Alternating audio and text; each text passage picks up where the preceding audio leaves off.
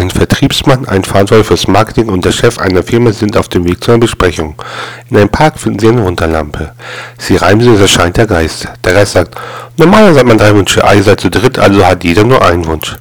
Der Vertriebler, ich zuerst, ich zuerst. Ich möchte auf den Bahamas sein, auf einem sehr schnellen Schiff, ohne Sorgen. Pff.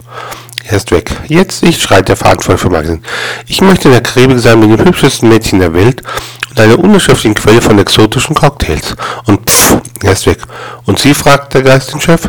Der Chef. Ich will die beiden Idioten nach dem Mittagessen wieder im Büro sehen. Und die Marfa-Geschichte? Lass immer den Chef zuerst sprechen.